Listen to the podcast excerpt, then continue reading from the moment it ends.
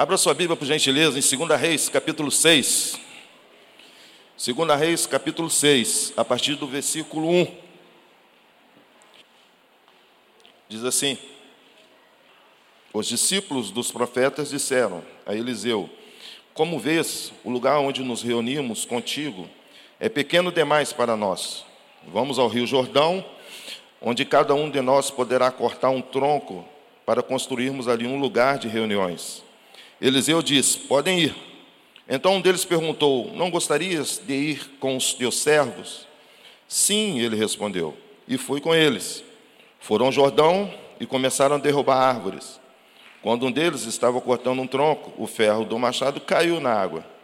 E ele gritou: Ah, meu senhor, era emprestado. O homem de Deus perguntou: Onde caiu? Quando o homem lhe mostrou o lugar, Eliseu cortou um galho e o jogou ali, fazendo o ferro flutuar. E disse: Pegue-o. O homem esticou o braço e o pegou. Ora, o rei da Síria estava em guerra contra Israel. Depois de reunir-se com seus conselheiros, disse: Montarei o meu acampamento em tal lugar. Mas o homem de Deus mandava uma mensagem ao rei de Israel: Evite passar por tal lugar, pois os arameus estão descendo para lá. Assim o rei de Israel investigava o lugar indicado pelo homem de Deus. Repetidas vezes Eliseu alertou o rei, que tomava as devidas precauções. Isso enfureceu o rei da Síria, que, convocando seus conselheiros, perguntou-lhes: Vocês não me apontarão qual dos nossos está do lado do rei de Israel? Respondeu um dos conselheiros: Nenhum de nós, majestade. É Eliseu, o profeta que está em Israel, que revela o rei de Israel até as palavras que tu falas em teu quarto. Ordenou o rei: descubram onde ele está, para que eu mande capturá-lo. Quando lhe informaram que o profeta estava em Dotã, ele enviou para lá uma grande tropa com cavalos e carros de guerra. Eles chegaram de noite e cercaram a cidade. O servo do homem de Deus levantou-se bem cedo pela manhã e, quando saía, viu que uma tropa com cavalos e carros de guerra havia cercado a cidade. Então ele exclamou: Ah, meu senhor, o que faremos? O profeta respondeu: Não tenha medo. Aqueles que estão conosco são mais numerosos do que eles. Eliseu orou: Senhor, abre os olhos dele para que veja. Então o Senhor abriu os olhos do rapaz, que olhou e viu as colinas cheias de cavalos e carros de fogo ao redor de Eliseu. Quando os arameus desceram na direção de Eliseu, ele orou ao Senhor Fere esses homens de cegueira. Então ele os feriu de cegueira, conforme Eliseu havia pedido. Eliseu lhes disse: Este não é o caminho, nem esta é a cidade que procuro. Sigam-me, eu os levarei ao homem que vocês estão procurando. E os guiou até a cidade de Samaria. Assim que entraram na cidade, Eliseu disse: Senhor, abre os olhos desses homens para que possam ver. Então o Senhor abriu-lhes os olhos, e eles viram que estavam dentro de Samaria. Quando o rei Israel os viu, perguntou a Eliseu: Devo matá-los, meu pai? Devo matá-los? Ele respondeu: Não. O rei costuma matar prisioneiros que captura com a espada e o arco.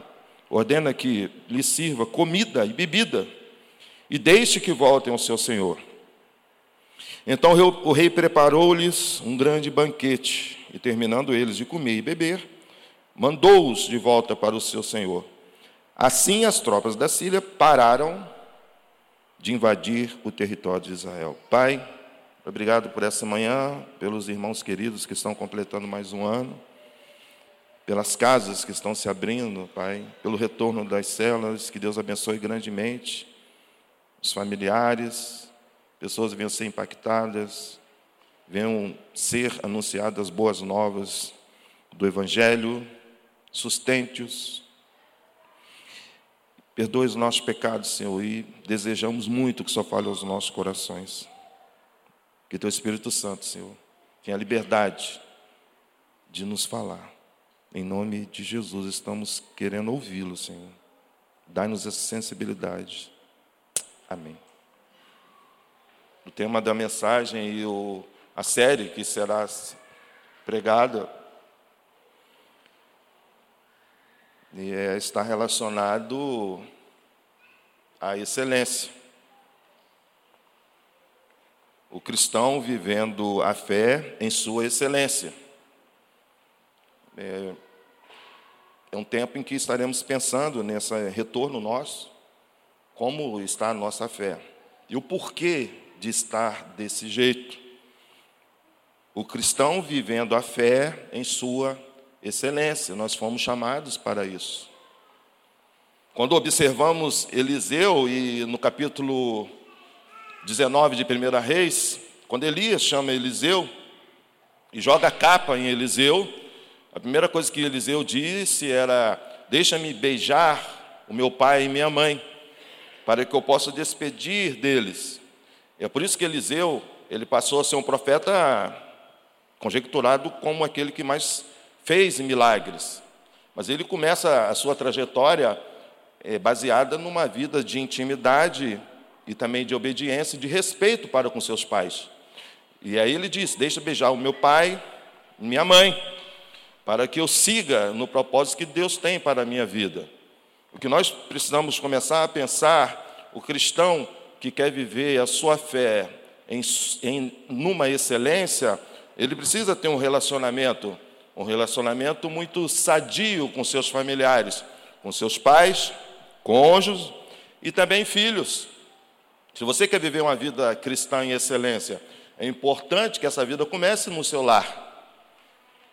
Quando a gente percebe que Eliseu, sendo jovem, ele, ele tem a predisposição de, de obedecer o pai, de dar conta ao pai, à sua mãe, isso nos ensina que a eficácia do projeto que Deus tinha para a vida de Eliseu partiu do princípio da humildade. A grande questão é quando a gente começa a crescer na vida como jovem, adolescente jovem, e aí começamos a adquirir conceitos intelectuais, ou as portas do, do, emprego começam a se abrir, e você começa a avançar em termos tecnológicos, você começa a desprezar pai e mãe. Porque afinal de contas ele não consegue te acompanhar na tecnologia. Eu tenho um critério muito, muito firme nessa igreja, que é o critério de honrar aqueles que têm 50, 60, 70 anos, 80 anos e 90 anos nessa igreja. A ideia é que nós, por exemplo, eu fiz uma faculdade em Curitiba, uma faculdade top, eu falo, arranho algumas línguas, viajo para a Europa, morei no exterior. A tendência nossa é menosprezar os irmãos queridos dessa igreja que estão com 60, 70, 80 anos, 90 anos, mas são eles que sustentam essa igreja.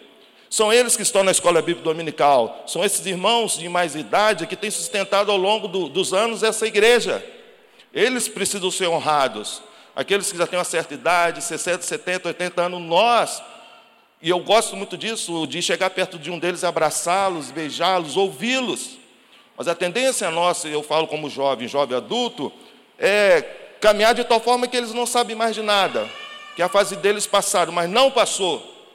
Não passou. A grande coluna dessa igreja, é claro, é Cristo, mas a coluna dessa igreja estão, estão com essas pessoas que têm mais idade.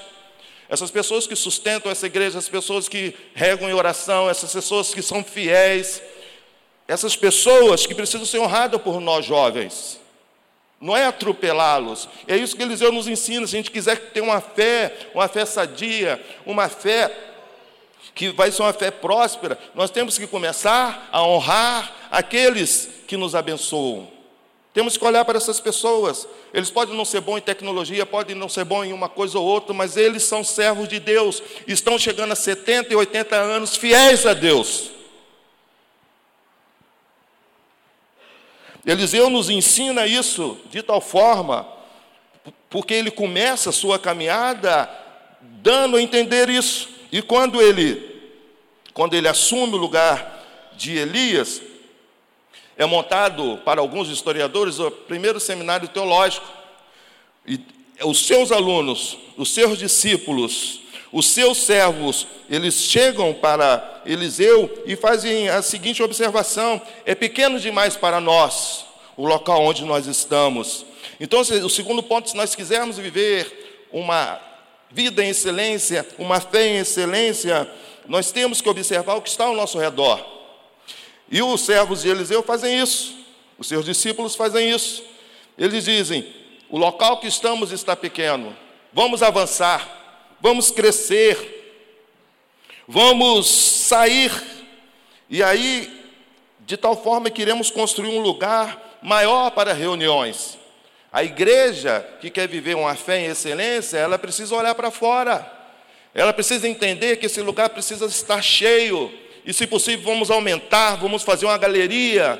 Isso é viver uma fé em excelência, porque a palavra de Deus diz que Deus quer que todos sejam salvos. 1 Timóteo capítulo 2, versículo 4. Todos sejam salvos e venham conhecimento da verdade. Uma, igreja ou cristão que quer viver uma fé em excelência, ele precisa olhar como esses servos de Eliseu. Vamos sair porque esse lugar está pequeno, vamos arrumar um jeito de aumentar o lugar, de trazer mais pessoas para a presença de Deus, para as reuniões. E percebam que esses servos olham para Eliseu e diz o seguinte: O Senhor não vai com a gente? O Senhor não gostaria de ir com a gente? O crescimento da igreja, ele começa com os membros, com as ovelhas. O pastor é aquele que orienta, aquele que dá direção, aquele que, que dá visão, que norteia. Mas percebam que Eliseu não ia. A decisão partiu dos servos, dos seus discípulos. Vamos cortar árvores, vamos construir um lugar maior para as nossas reuniões. A igreja cresce quando os membros têm isso em seu coração. Quando você olha para Deus e diz: Deus, eu quero ser canal de bênção para o meu amigo no trabalho, para o meu parente, para o meu familiar. Sabe, um dia eu ouvi, eu falei hoje de manhã na escola bíblica dominical, eu ouvi um, um colega dizer o seguinte: eu orei para Deus para falar de Jesus para uma pessoa durante o dia. Eu, ele falou isso comigo, aí eu entrei no quarto, ou eu comecei a orar para Deus, Deus, me dá a oportunidade para falar de Jesus, não para uma pessoa, mas para três. E quando eu vi eu estava falando de Jesus para três, quatro, cinco por dia. Olhe para Deus nesse sentido. A igreja cresce, as pessoas são salvas quando os membros, como quando o corpo de Cristo decide isso em seu coração. E os servos de Eliseu decidiram isso. E depois comunicaram a Eliseu: Não gostaria de ir com os teus servos? Eliseu disse: Sim, sim. E foi com eles. Eles foram ao Jordão, começaram a derrubar árvores. Quando um deles estava, estava derrubando árvores, nós temos que entender que cada um cortou o tronco dessa árvore. Ou seja, houve uma participação de todos, todos participaram de alguma forma, todos estavam envolvidos nesse projeto. Viver uma vida cristã em excelência é quando eu, você, toda a comunidade da primeira igreja batista de, de Pádua está envolvida no projeto. Todos eles estavam envolvidos nesse projeto de crescimento, estava isso no coração deles, não somente de um, não somente de dois, mas todos. Então, foram, começaram a cortar a árvore, e quando um estava cortando o tronco, o ferro do machado caiu na água. E ele gritou: Ah, meu senhor, era emprestado. O que nós temos que aprender é que Enquanto ali os, os servos estavam cortando, fazendo a obra de Deus, algo acontece, um incidente acontece, e o machado cai no lago, ou no rio, aqui no caso o Rio Jordão. Quando ele cai no rio, a primeira coisa que, ele, que o servo fez é olhar para ele e dizer: Senhor, meu Senhor, era emprestado esse machado. Nós temos que aprender que quando eu abro a minha casa para abençoar vidas. Quando eu canto aqui, quando eu faço algo para Deus, quando eu estou envolvido no projeto de crescimento do reino de Deus, expansão do seu reino, é emprestado, nada é meu. A casa não é minha, quando eu passo e dou carona a algum irmão ou algum visitante para trazer para a igreja, é emprestado, o carro não é meu, é de Deus. Quando eu abençoo alguém, de alguma forma ou outra, igual o Pichuinho aqui rapidamente, já falou: a geladeira já está arrumada. É emprestado, é Deus que deu para ele, ele foi apenas canal de bênção. Meu irmão, minha irmã, tudo que você tem é emprestado, é para que você pegue o que você tem e transforme isso em canal de bênção para, que a pessoa, para a pessoa que Deus quer alcançar. Então o homem de Deus perguntou: onde caiu? Quando a gente chega diante de Deus, para que Deus ouça as nossas orações, intervenha de forma poderosa. Você precisa saber aonde caiu, você precisa identificar de forma clara aquilo que Deus tem que fazer. Deus precisa saber, ele precisa saber da sua boca. Da sua boca.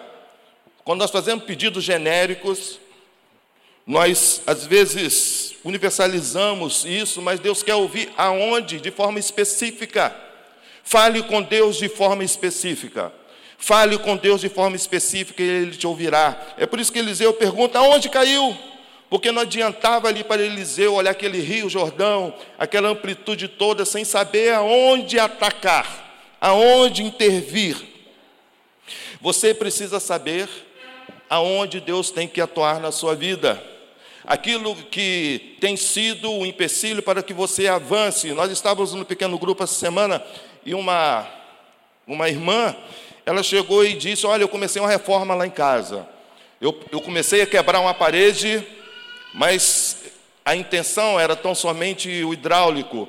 Mas à medida que nós quebramos ali é, a parte hidráulica, nós detectamos que a parte elétrica também estava a, pronta a, a causar danos. Havia algo ali escondido. Mas o que ela conseguia ver, tão somente era a parte hidráulica, mas a parte elétrica estava comprometida. Assim é a nossa fé, a nossa caminhada. Tem coisas que estão muito, muito afloradas, que você consegue ver, mas tem coisas que estão trazendo um mal contínuo à sua vida, que estão ali escondidas. Por isso que ele pergunta: onde caiu? Onde? Onde tem que ser o tratamento? O que está atrapalhando a você ter uma vida de excelência com Cristo Jesus? E quando você identificar, Peça a Deus para intervir. Peça a Deus para intervir de forma poderosa. Mas seja claro com Deus. Seja claro com Deus. Então o homem de Deus jogou um galho e o ferro flutuou. Mas aí o homem de Deus disse: pegue-o, pegue-o. Então o servo foi, esticou o braço e o pegou. Aprenda também uma coisa: tem coisas que Deus vai fazer por você, mas tem coisa que você precisa fazer. O homem de Deus, tão somente operou de forma milagrosa, jogando um galho, aquele machado, ele acabou flutuando. Mas ele disse o seguinte: pegue-o, estique o braço e pegue-o. Tem coisas que você precisa fazer, tem coisas que cabe a você fazer. Deus quer intervir de forma poderosa, mas não fique esperando, sentado no sofá, a intervenção de Deus. Tem coisas que você precisa fazer. Pegue-o, estique a mão. Não seja acomodado, não seja preguiçoso. Não se deixe vencer pelas lutas, pelos desafios. Levante, estique o braço e pegue-o. A resposta já veio. Pois bem, se queremos viver uma fé, uma vida em excelência, Eliseu, por sua vez, em Dotã, passou a ser perseguido por um grande exército, um exército de Ben-Hadad da Síria. Ben-Hadad, quando ele tramava contra o povo de Israel, Eliseu ficava sabendo e alertava ao povo de Israel, alertava ao rei de Israel. O rei de Israel se protegia e não se deixava ser surpreendido pelos inimigos. Se você quer viver uma, uma vida, uma fé em excelência, uma fé cristã em excelência, em nome de Jesus Cristo, os alertas que são dados para a sua vida, você precisa atentar e se proteger. Havia uma invasão ali contra Israel, e Deus usou Eliseu de forma poderosa para alertar Israel que o inimigo viria para destruir todo um país, toda uma comunidade. E o rei de Israel ouviu, embora seja rei, preste bem atenção uma coisa, embora seja rei, poderia ser soberbo, eu estou aqui sentado no trono, eu não vou ouvir esse alerta, mas o rei ouvia esse alerta. Nós temos, se a gente quiser viver uma vida, uma fé em excelência, nós temos que deixar soberba, deixar soberba e ouvir, ouvir o irmão, nós o pastoreio mútuo, ouviu a Bíblia, ouviu o Espírito Santo, ouviu o pastor, ouviu os pais, ouviu aquele que quer te dar a mão e ajudar nessa caminhada, nesse desafio de caminhar na fé. Ouça-os. Deus está usando. Deus está usando a sua esposa, Deus está usando o seu marido, Deus está usando os seus filhos, Deus está usando os seus pais, Deus está usando os irmãos da igreja, o pastor, a Bíblia, o Espírito Santo. Ouça-os e se proteja, não se deixe se enredar, não, não permita que o inimigo abra trincheira contra você e o destrua. Nós não podemos ser prepotentes, soberbos de tal forma que eu vou dizer, eu não quero ouvir ninguém, eu sou dono do meu nariz. Não, não é isso. Ouça as pessoas que Deus tem levantado para falar em seu coração. Dessa forma, o rei da Síria ficou sabendo que era Eliseu que alertava o rei de Israel. Então o rei da Síria enviou uma tropa com muitos homens e carros de guerra e cercaram Dotã e foram à noite para prender Eliseu. Eu fico pensando ali uma grande tropa, uma tropa bastante treinada para prender um homem. Qual seria o comentário dessa tropa? Esse monte de soldados mobilizaram uma grande tropa para prender um homem. Um homem. Queridos, você pode fazer diferença de forma exorbitante. Você serve o Deus vivo. Você serve o Deus vivo. O nosso Deus vivo, ele não é só transcendental, ele é imanente, ele está presente aqui. É esse Deus que você serve. Há uma mobilização de uma tropa para tentar prender e destruir um homem de Deus. Você sente isso? Uma mobilização contra a tua vida, contra a sua fé. Mas o que fazer? Diante de tudo isso, o servo do homem de Deus levantou bem cedo, o servo de Eliseu, e pela manhã, quando saía, viu que uma grande tropa com cavalos e carros de guerra havia cercado a cidade. O servo de Eliseu levantou de manhã e viu aquela grande tropa. E ao ver aquela grande tropa, ele se desesperou. Ele se desesperou. Muitas vezes, quando nós levantamos de manhã, a gente tem a tendência de ver sempre uma grande tropa contra nós. Você já se pegou de manhã cedo, se levantando e dizendo: Ah, o dia hoje, o dia hoje não vai ser bom. Eu tenho tanta coisa para pagar, eu tenho tantos compromissos, eu tenho algumas situações para resolver. Então você já levanta de manhã, arquitetando contra a própria vida. Como vai ser o seu dia? Você conhece pessoas que levantam de manhã já reclamando, já lastimando, já prevendo o pior, mas acabou de levantar. E o servo do homem de Deus, ele levanta bem cedo, pela manhã, e já vê o pior. Tem pessoas que é muro de lamentação, só vê o pior na vida. Em nome de Jesus, vamos mudar essa história aí. Agradeça a Deus por levantar e diga: Deus, esse dia vai ser maravilhoso. Passa perto da pessoa do seu lado, dá um beijo. Passa perto das pessoas na rua, abraça, sorri. Sabe, diga que esse dia vai ser maravilhoso. Passa perto daquele cachorro que você tem vontade de chutar ele, que te acordou cedo. Vai lá, dá um beijo nele, dá uma massa naquele cachorro. Nós estamos vivendo um tempo que a gente levanta de manhã, já levantamos, já prevendo tragédias.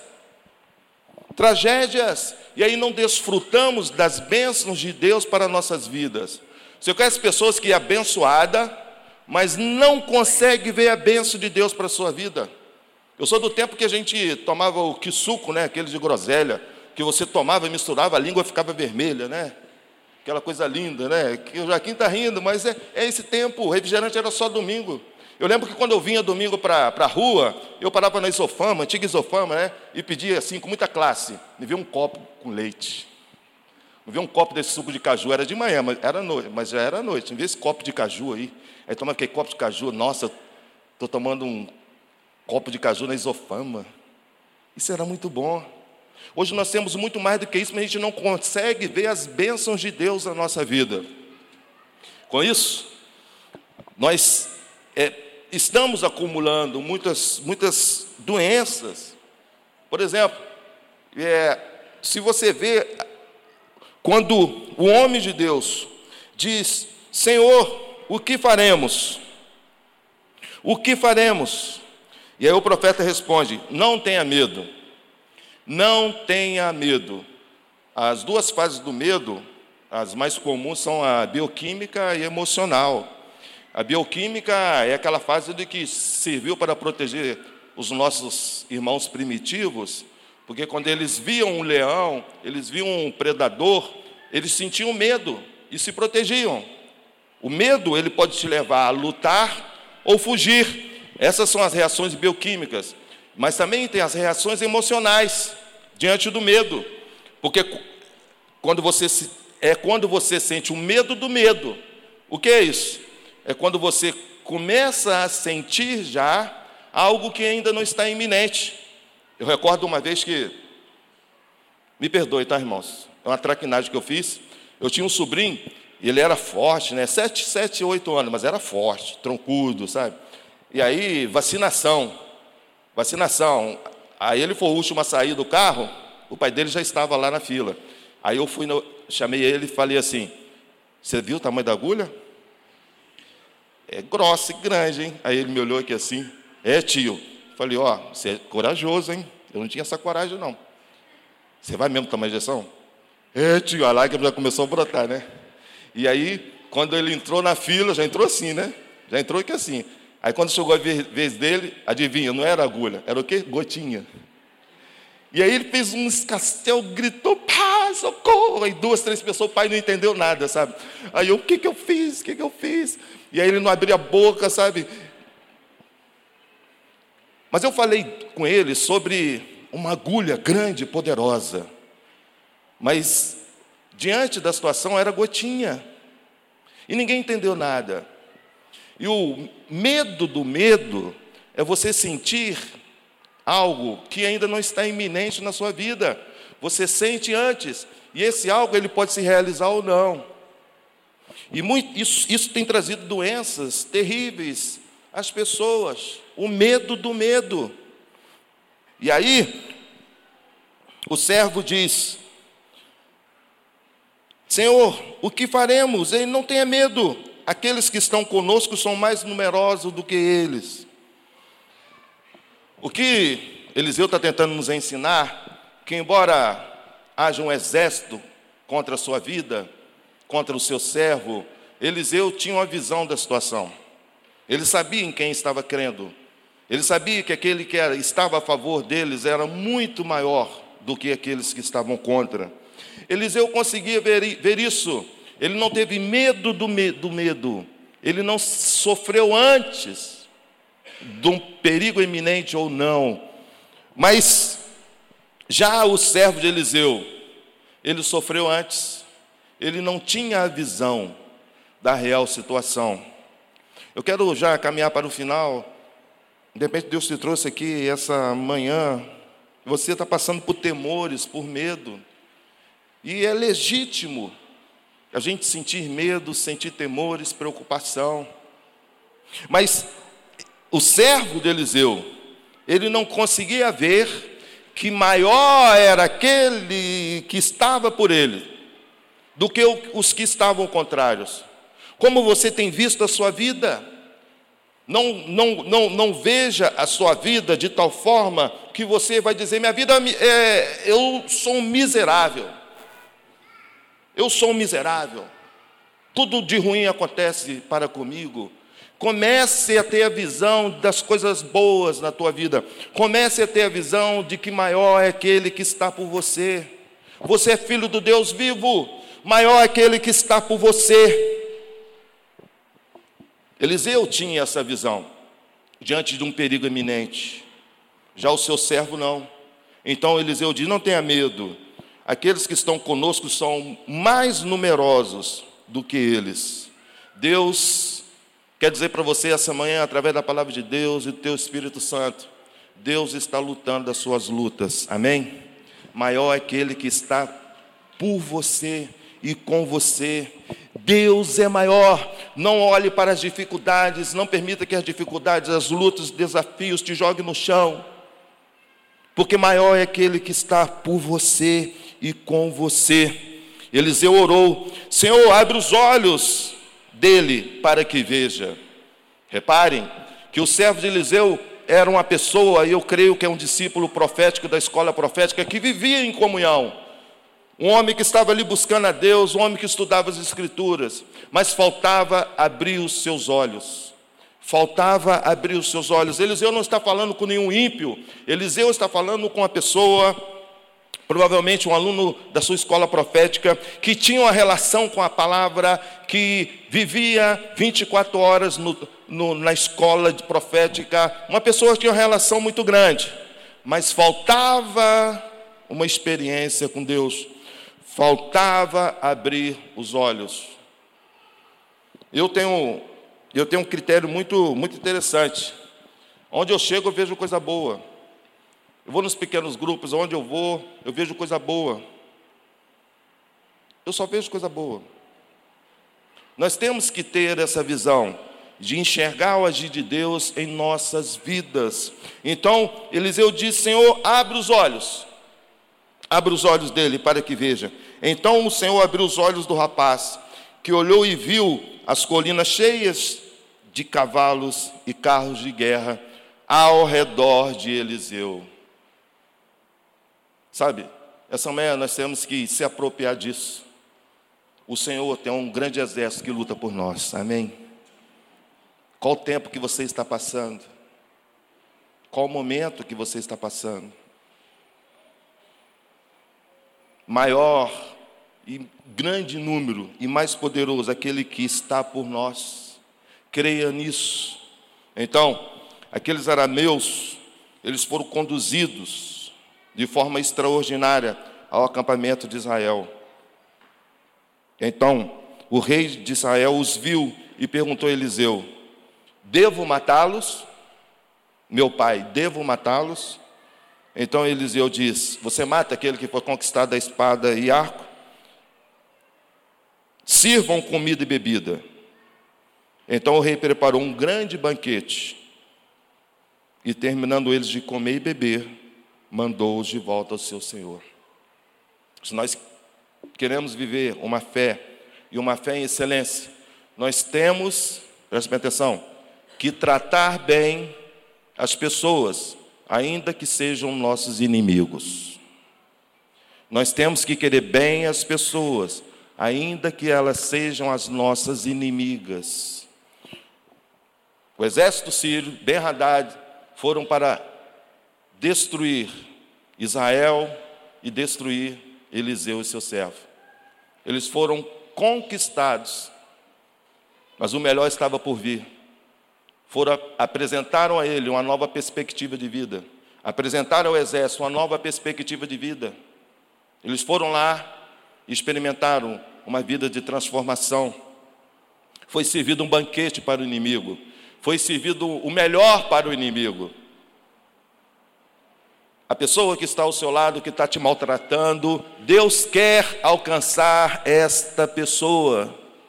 Não se iluda, Jesus morreu por ela. Jesus quer que você seja instrumento dele para alcançá-la. Pois bem, as tropas sírias pararam de invadir o território de Israel.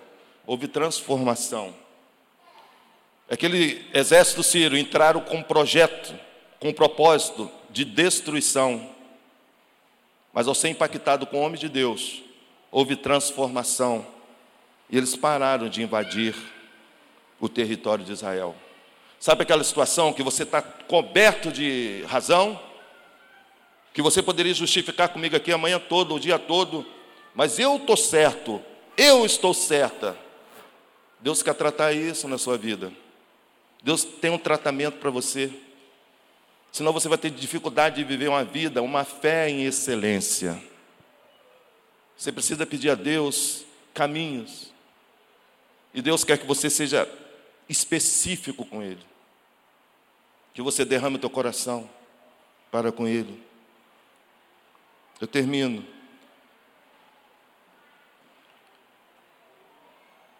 Não tenha medo. Foram as palavras de Eliseu pois aqueles que estão conosco são mais numerosos do que eles. Gostaria de ver o último versículo, em Isaías 41, versículo 10. Isaías 41, versículo 10. Vamos ler em voz alta, por gentileza? Vamos lá, bem alto? Por isso não tema, pois eu estou com você. Não tenha medo, pois sou o seu Deus. Eu o fortalecerei e o ajudarei. Eu o segurarei com a minha mão direita vitoriosa. Se você não tem marcado isso na sua Bíblia, marque isso. Que coisa linda. Por isso, não tema pois estou com você. Tenha essa certeza essa manhã. Você é filho do Deus vivo. Deus está com você. Creia nisso. É esse Deus que você serve. Um Deus que caminha com você, um Deus que está com você. Não tenha medo, pois eu sou o seu Deus. Se Deus é o seu Deus, nada é sobrepõe a esse Deus poderoso. É esse Deus que você serve. Creia nisso. Portanto, eu o fortalecerei. O Deus que é o seu Deus, ele te fortalece, não só fortalece, mas te ajuda. Busque ajuda em Deus para qualquer situação da tua vida. Você precisa ser específico e dizer para Deus: Deus, eu preciso disso, eu preciso ser curado, eu preciso ser tratado, eu preciso que o Senhor resolva os meus medos, eu estou com temor. Coloque isso diante de Deus, porque Ele irá te ajudar e eu o seguirei, eu segurarei com a minha mão direita vitoriosa. Eu gosto muito do final do versículo 10, que Deus ele nos dá essa garantia de segurar com a mão direita e uma mão vitoriosa. Nós servimos um Deus vivo, um Deus vitorioso. Amém?